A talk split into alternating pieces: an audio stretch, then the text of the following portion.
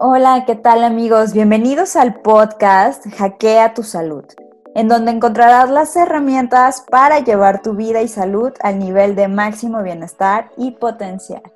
El día de hoy estamos en la sección de hackers de salud con un hacker buenísimo que es el doctor Luis Quiroga. Gracias, doctor.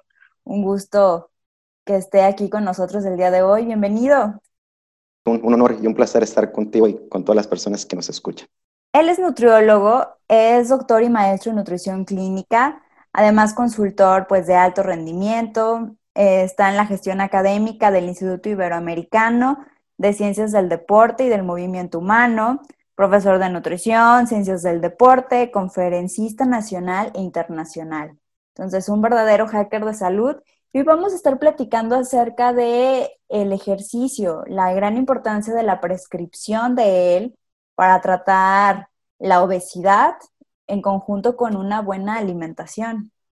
Así es, eh, eh, Paulina, la verdad que como ya es más que conocido por, yo estoy seguro por todas las personas, eh, esta enfermedad, esta pandemia que a lo largo de los años se ha manifestado con un incremento importante y que ha traído como consecuencias eh, de impactos económicos y a la salud, ¿no? Es importante el poder generar y promocionar y hacer difusión de estilos de vida saludables, entre ellos la alimentación, eh, una adecuada nutrición, por supuesto, y recomendaciones de actividad física y ejercicio que nos permitan poder generar un impacto de manera positiva en disminuir este tipo de comorbilidades, ¿no? particularmente todo lo que se genera a partir de una persona sedentaria.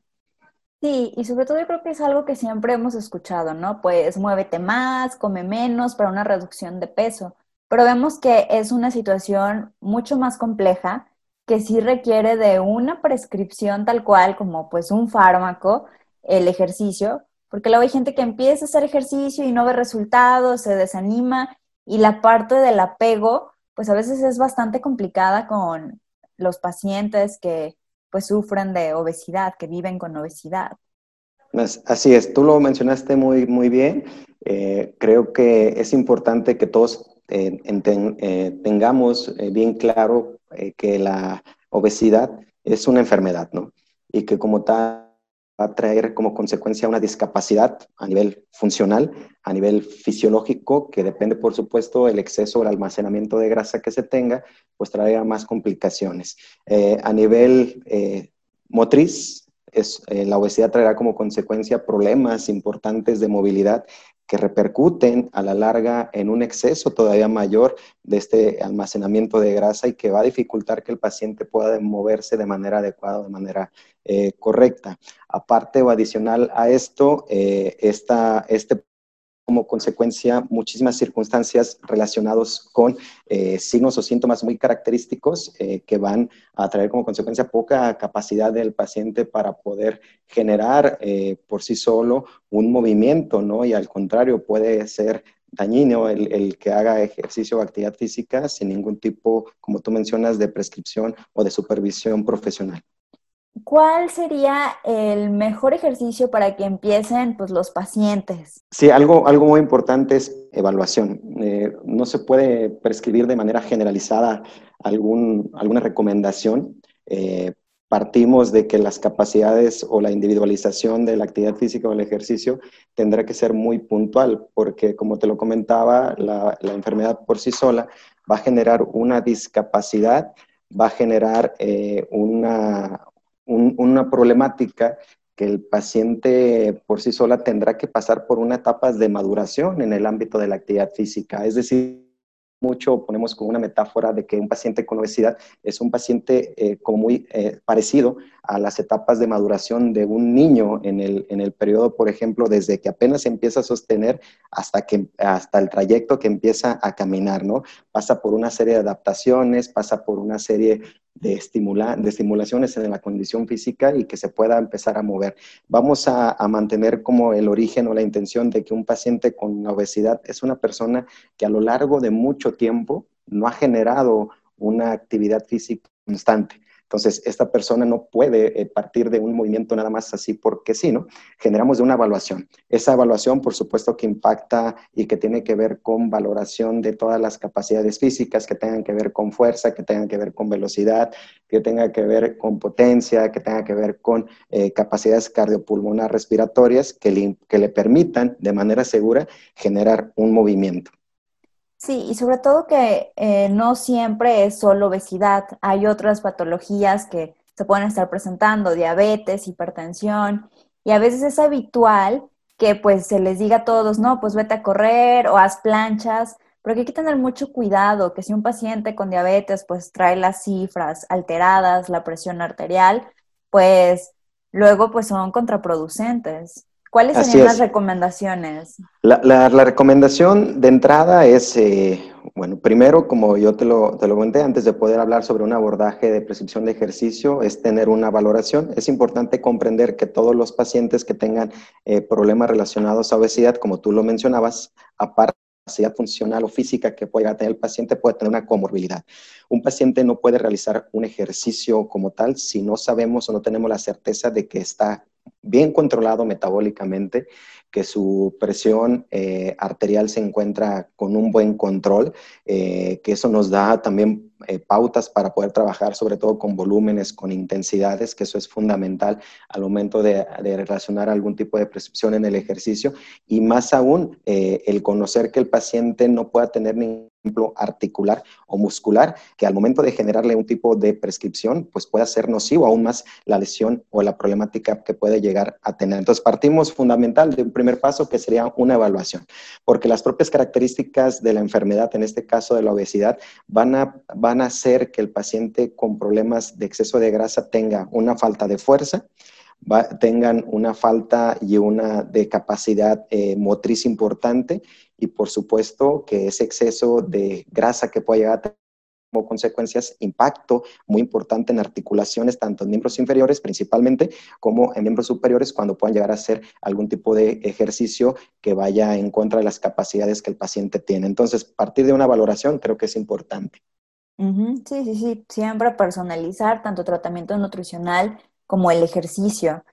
Y, por ejemplo, para empezar, para motivar, como alguna estrategia que usted nos recomiende para, pues, llevar de la mano al paciente.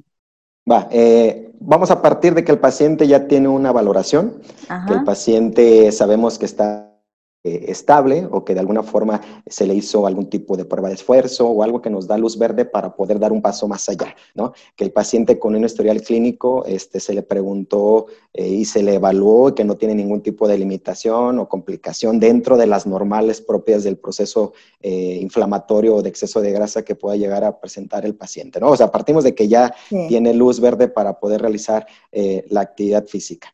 Importante tener como algunos conceptos que nos, en el ámbito del sobre todo más para el profesional, sobre todo de la nutrición, que somos, digamos, los de la primera línea, ¿no? Los que vemos a este tipo de pacientes tenemos que conocer, ¿no? Vamos a hablar acerca de intensidades, vamos a hablar acerca de tiempos, eh, puesto que un paciente con problemas de exceso de grasa, problemas de, eh, eh, de, obesidad, pues tendrá muy limitado las cargas en cuanto a los tiempos, en cuanto a intensidades, un buen control de estas mismas que tendremos que tener como en el tintero todo, eh, cuestiones relacionadas a volúmenes, cuestiones relacionadas a técnicas.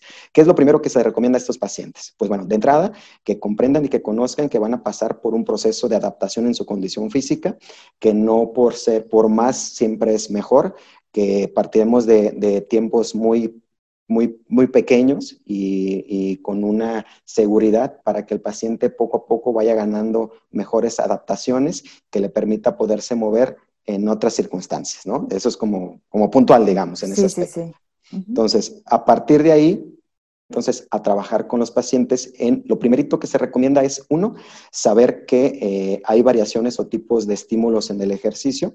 No siempre va a ser el ejercicio aeróbico como lo más recomendable a veces para los pacientes. Obviamente va en el paciente con obesidad, aparte de la pérdida de grasa, que sería como uno de los objetivos, nos interesa que el paciente pueda mantener el tono magro o el tono muscular o en su momento poderlo incrementar, ¿no? Entonces, a veces nos creemos o tenemos la creencia con los pacientes que lo más recomendable pierda grasa corporal y no es en realidad así. El paciente con obesidad, eh, como lo mencionamos, tiene un cuadro muy característico que es la pérdida de fuerza y las características de la disminución de la masa muscular. Muchos de los pacientes pierden peso generalizado, pierden peso en grasa y pierden peso en volumen muscular y en realidad lo que nosotros queremos es proteger a toda costa lo que es la masa magra del paciente y este, que el paciente se centre en la pérdida de grasa corporal enfocarse en ser más fuertes, ¿no? No más delgados, ¿no? Que siempre es de quiero ser, quiero perder peso, quiero perder peso. En otro podcast hablamos, hablé también con la doctora Edna y se hablaba pues que se pierde hueso, ¿no? Incluso por cada ciertos kilos que se van perdiendo de, de peso. Entonces quitarnos esas ideas de que solamente hay que perder peso, hay que ganar fuerza y estar muy conscientes de que es un camino, pues sí, un poco largo, ¿verdad? Esas cosas rápidas que luego, luego llega el paciente, bueno, a los gimnasios ahorita no se puede ir mucho, pero que si los quemadores de grasa, que si todo tipo de suplementos que, que recomiendan, que ese sería pues igual otro tema, pues evitar caer en eso, ¿no? No hay como la consistencia que aunque sea dividido en intervalos, de que en la mañana a lo mejor pudo 10 minutos, en la tarde pudo otros 10 minutos, el chiste empezar a tener movimiento. Así es, y como yo te comentaba, eh, hay que tener como conceptos muy claros al momento de, empezar a abordar al paciente en la prescripción del ejercicio. Comentábamos así, ah, de primera o de forma inicial tipo de ejercicio, eh, porque vamos a partir de que el paciente primero se tiene que mover, ¿no? Entonces, y ese movimiento se le conoce como actividad física, que es cualquier eh, tipo de movimiento muscular que generará de energía. Entonces, yo lo digo mucho con los pacientes. El problema de los pacientes con obesidad no es como tal el concepto de obesidad, sino que tiene un exceso de energía almacenado. Entonces, tenemos que empezar a generar un desgaste y un desequilibrio energético, eh, obviamente precedido de esta pérdida de grasa para poder tener una mejor salud metabólica y una mejor salud dentro de la composición corporal. Entonces, el tipo de actividad física eh, propio de sus actividades cotidianas o, ya enfocado un poco más al ejercicio es importante porque a veces uno como profesional en el área de la salud le al paciente cuando el paciente no tiene la capacidad para hacerlo. Entonces sería partir primero de una actividad física cotidiana, eh, sabiendo que ya va ganando mejores adeptos en su condición y posteriormente migrar a un tipo de ejercicio.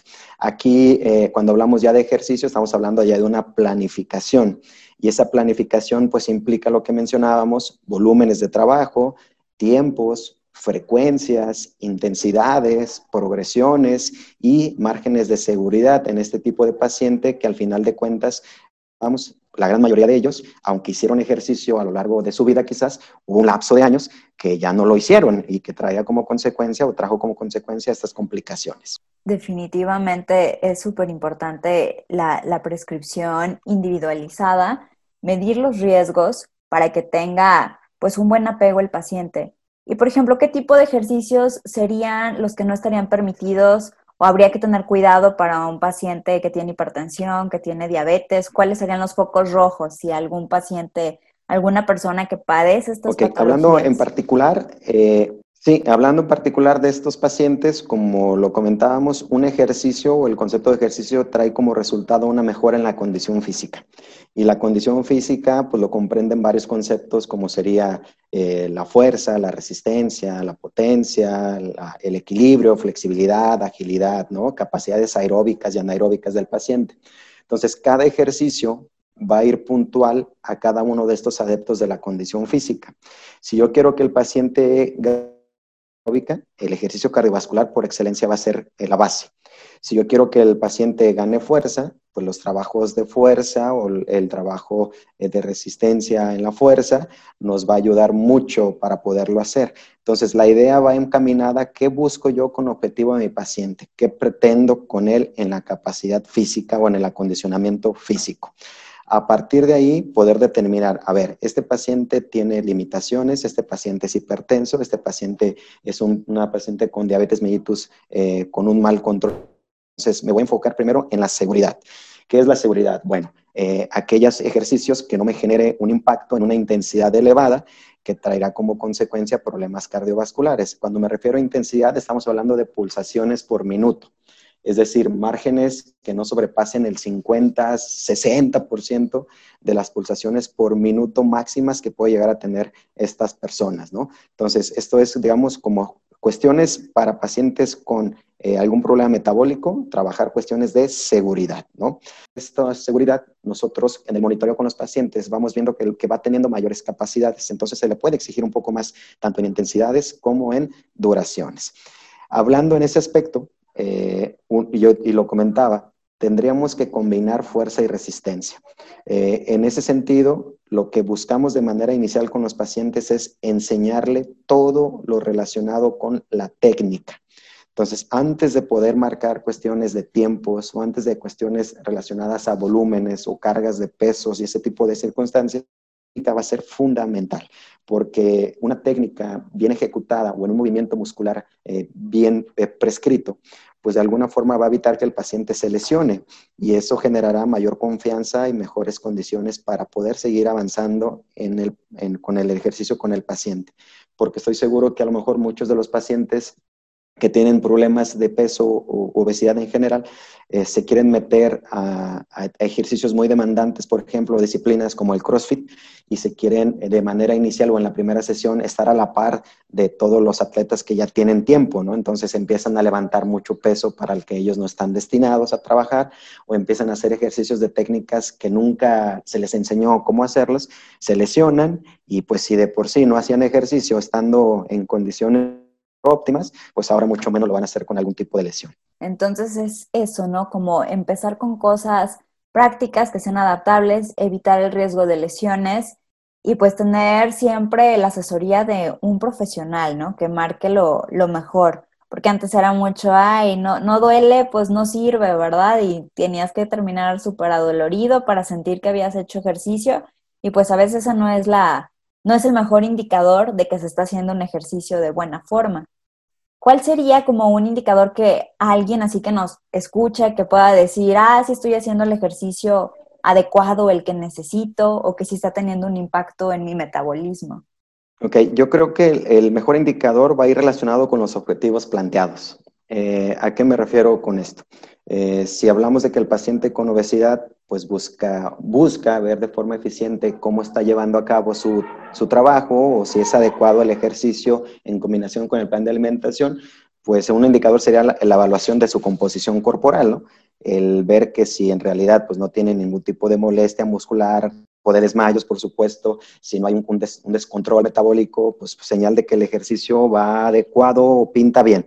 Eh, y si lo está asociando con la pérdida de grasa corporal, su indicador sería la medición de esta composición corporal. Eso sería como algo puntual. Eh, por ejemplo, en el ámbito de la fuerza se puede evaluar con ellos, por ejemplo, con dinamometría, eh, la cantidad de, de, fuerza que pueden ejercer miembros inferiores, superiores, con un dinamómetro y ver si el paciente va ganando adeptos en la fuerza. Se puede consumo máximo de oxígeno en cuestiones relacionadas de las capacidades cardiopulmonares o cardiorrespiratorias. Entonces, el objetivo o el parámetro va acorde a lo planteado con el paciente en la condición física o lo que nosotros quisiéramos trabajar con él. Lo que es importante es que el, como insisto, con el paciente con obesidad, así como con, cualquier otro paciente en el ámbito del ejercicio, tiene que haber una planificación del entrenamiento. Y esa planificación lo lleva o lo comprende lo que son el ejercicio, eh, sesiones de entrenamiento, un microciclo de entrenamiento, un macrociclo que comprende temporalidad. Y en esa temporalidad ir ajustando las diferentes cargas, los diferentes volúmenes, volúmenes perdón, de trabajo que vaya generando y que vayamos viendo nosotros a la par que el paciente va teniendo una, una respuesta. Sí, entonces amigos, súper importante que empecemos a estar introduciendo pues la actividad física, el ejercicio, aparte mucha evidencia científica que pues no hay realmente ningún fármaco que desencadene todos esos procesos bioquímicos que tiene el ejercicio en nuestro metabolismo. Además se ha visto pues cierto factor pues protector en el sistema inmunológico. así es, y ahorita algo que está muy de moda eh, me queda claro que por la pandemia y por las restricciones que tenemos, eh, pues el ejercicio con las limitaciones que a veces eh, se nos prescribe por estas sanas distancias y por la estar en confinamiento, el, el, dejar de movernos pues impacta en todavía un, un, foco más de, factor de riesgo para contagio, ¿no? Porque tú lo bien lo mencionabas, el ejercicio va más allá de un beneficio en el ámbito eh, físico, ámbito de la composición corporal, sino tiene un beneficio generalizado en cuestiones de liberación de endorfinas que traerá como consecuencia un mejor estado de ánimo, un mejor bienestar de manera integral, eh, una mejor, eh, un sistema inmunológico un poco más fuerte que nos ayude a hacerle frente a este tipo de, complicaciones que están a la par del día. ¿no? Sí, todo en justa medida, ¿no? Porque también cuando se hacen ejercicios demasiado extenuantes o que no son adecuados para el nivel de de capacidad que se tiene como persona, pues también debilita el sistema inmunológico, ¿no? Entonces, todo en su justa medida para estar obteniendo los eh, Y comentando con algo que, así es, y comentando algo y reforzando lo que tú mencionas eh, sobre cuál pudiera ser a lo mejor el mejor ejercicio para este tipo de pacientes, eh, yo lo pudiera resumir en que el mejor ejercicio es el que se hace. ¿No? Eh, esa sería como la, frase. Eh, independientemente si es algún tipo, alguna disciplina en particular, si es nado, si es bicicleta, si es elíptica, si es algo de gimnasio, si es algo de CrossFit, si es algo de HIIT, de intervalos, de lo que tú creas o mucho eh, aquel ejercicio que se haga y que se haga de manera adecuada, ese va a ser el mejor para el paciente, porque no todos son de correr, no todos los pacientes van a ser de bicicleta, no todos los pacientes van a ser de elíptica, o sea, con el simple hecho de disfrutar una sesión de baile, eh, pues eso será más que suficiente para ese momento, ¿no? Obviamente los beneficios los van a ir prescritos conforme al tipo de recomendación de ejercicio, insisto, en la condicionante de los factores que tenemos de trabajo en la condición física. Entonces, es importante comprender eso, ¿no? O sea, no habrá ni un ejercicio mejor que otro o mejor disciplina una que otra. Obviamente las capacidades del paciente del paciente y la facilidad por, por poder hacer esa actividad, pues va a ser la que en el momento pueda determinar qué es la mejor opción para el sujeto. Sí, entonces amigos, los invitamos a que se animen a moverse, a activarse, a estar gozando de todas las bondades del ejercicio, que a veces sí puede costar un poco al inicio, ¿verdad? Como cualquier otra actividad que vamos a, ir emprendiendo. Pero los beneficios ya una vez que los empiezan a sentir, créanme que no lo van a querer dejar. Oh, sí, simplemente el, reforzar y hacer énfasis en eso. Eh, lo que sí es importante rescatar es que en un paciente con obesidad sus capacidades van a estar limitadas. Hay que buscar también un apoyo eh, y, hacer un, excelente historial clínico que nos permita eh, desentrañar qué tipo de ejercicio, qué tipo de actividad física en su momento le gustaba hacer al paciente para poder engancharnos de esa, de esa línea y, no soltarla, ¿no? Poder empezar a motivarlo y, ¿por qué no también trabajar y buscar grupos de ayuda en el ámbito del ejercicio? Eh, porque eso reforzará mucho más esta terapia en la actividad. A veces me queda claro y sobre todo más ahorita el trabajar en equipo, el estar con demasiada gente nos eh, complica un poco, pero tarde o temprano todo tendrá que llegar a la normalidad o a la nueva normalidad que estamos viviendo, pero el poder tener todas las medidas de precauciones, el poder estar motivándose con otra persona quizás con sus mismas capacidades, sus mismas condiciones, también nos va a ayudar, ¿no? Porque eso es otro de los grandes problemas que tenemos. A veces recomendamos a los pacientes que vayan, por ejemplo, al gimnasio, eh, los pacientes con obesidad, y, si, y ellos lo primero que van a abrir, o lo, lo, lo primero que van a ver cuando abran o cuando ingresan a la instalación es quizás cuerpos diferentes, o muy diferentes a los que ellos tienen y esto generará conflictos emocionales de desmotivación para el paciente, se van a sentir observados, se van a sentir que lo están haciendo mal, eh, en lugar de ser un, algo que los motive, al contrario, los va a perjudicar y van a abortar misión, ¿no? Como, como decimos. También a veces el profesional de la salud pedirle que tenga algo de empatía, eh, porque en el trato, por supuesto, en el abordaje, porque tenemos conocidos, tenemos, eh, todos conocemos a veces aquel eh, instructor, no digo que todos, no que estoy generalizando, pero que obviamente va a preferir darle atención a una chica, por ejemplo, que tenga una composición corporal eh, más atractiva, que a una persona con obesidad va a tener más paciencia con una que con la otra, y por supuesto que eso también impacta y desmotiva demasiado, ¿no? Sí, sí, sí.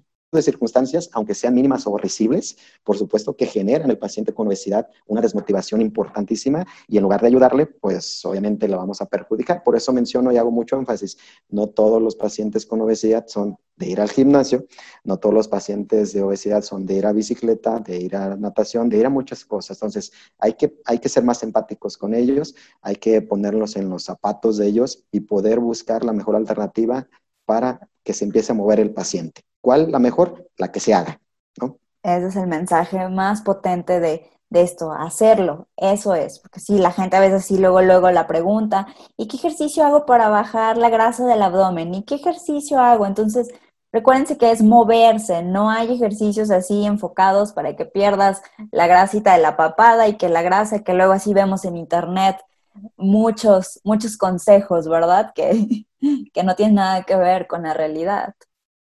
Así es, ¿no? Y, y, te lo comento, ¿no? Y, refuerzo nuevamente eso, ¿no? Que el mejor entrenamiento o el mejor ejercicio, pues va a ser el que se hace, el que se mantenga en el tiempo y que se adopte a las necesidades de cada persona en función de su contexto. ¿no? Eh, no, no me gustaría, o sea, que tampoco se queden con datos así muy ambiguos, ¿no? Si la idea es que trabajar con el paciente en la pérdida de grasa y en, y en, rescatar el volumen magro del paciente o incrementar el tono muscular, pues que sí puedan hacer combinaciones en el trabajo de fuerza y en el trabajo de resistencia, que por lo regular siempre se alternan eh, de un día a otro uno y otro tipo de recomendación, ¿no? un día con algo aeróbico, el otro día con algo de fuerza, eh, también estar pendiente de algún tipo de molestia muscular o articular para poder hacer un poco más énfasis en la, en la evaluación del sujeto y que siempre, siempre, siempre al máximo traten de hacer moverse todo el tiempo, ¿no? ¿Cuántos días sería la recomendación? ¿Cuánto tiempo? Pues depende mucho de las capacidades del paciente. Lo que es un hecho es que una sesión de cinco minutos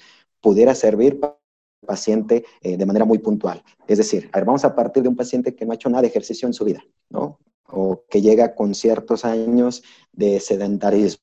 Yo le digo, ¿sabes qué? Vamos a empezar el lunes, ¿no? Porque el lunes siempre es buen pretexto para iniciar todo. Entonces, el lunes iniciamos. ¿Sabes qué? Tú vas a empezar con cinco minutos de caminata. Oye, pero caminar cinco minutos y ya sé que valoré, que no le duele nada, que sí lo puede hacer cinco minutos. Cinco minutos, no me hagas más nada. Ok. El día eh, martes, en lugar de hacerme cinco, me hace seis minutos. Entonces ya le agregamos un día más un, minuto más, perdón, al otro día. El día miércoles me hace siete minutos. El día jueves me haces ocho, el día viernes me haces nueve, descansas por ahí sábado y quizás el domingo me haces minutos. Entonces, ya en una semana el paciente de no hacer nada ya hizo diez minutos de caminata. A los, a los 15 días hacemos la misma sintonía, por ejemplo, de un minuto, de un minuto, de un minuto, llega el momento que el mes el paciente ya te hace 30, 35 minutos de una caminata. Lo que tardamos en un mes, lo que muchas veces a veces se les prescribe en una sola sesión de un día. Entonces, esto es por eso importante, la progresión con los pacientes, los volúmenes y las cargas es lo que nos va a ayudar a identificar esto. ¿Para qué, para qué recomendar que el paciente levante 20 libras, 30 libras? Eh, no, vamos enfocándonos en la técnica. Entonces, a lo mejor levántame una botella de, eh, de medio litro. Ahí están 500 gramos o a lo mejor levanta una botella de un litro, ahí le vamos moviendo. O sea, más que ese tipo de cosas, es como eh, enfocarnos y visualizar y no perder de vista cuál es el objetivo con el paciente. La progresión es la clave del, pues, del éxito, ¿no? De tener un apego. Es más fácil pensar en cargas pequeñas que decir, le vas a hacer 60 minutos ahorita, pues eso es ilógico y no genera apego y no hay éxito en la intervención. Entonces, muchísimas gracias, doctor. La verdad, súper interesante todo esto y sobre todo pues que logremos contagiar a todos, tanto profesionales de la salud, profesionales del deporte, el público en general, a que empiecen a activarse. ¿En dónde lo pueden encontrar, contactar para más información? Claro que sí, pueden eh, buscar a tu servidor en las redes sociales como Luis Quiroga, Luis Arón Quiroga Morales en Facebook, como Luis eh, Quiroga Nutriólogo en Instagram, en Twitter también de la misma forma en el correo electrónico personal, luisquiroga.hotmail.com, eh, con toda confianza a tu servidor en lo que podamos apoyar, ahí estamos a la orden. Ok, bueno, muchísimas gracias, un gusto. Y gracias a todos ustedes, amigos. Recuerden seguir en las redes sociales al doctor Luis Quiroga y a mí como nutrióloga Paulina Torres. Cada semana un nuevo episodio de tu podcast Hackea tu Salud. Nos vemos.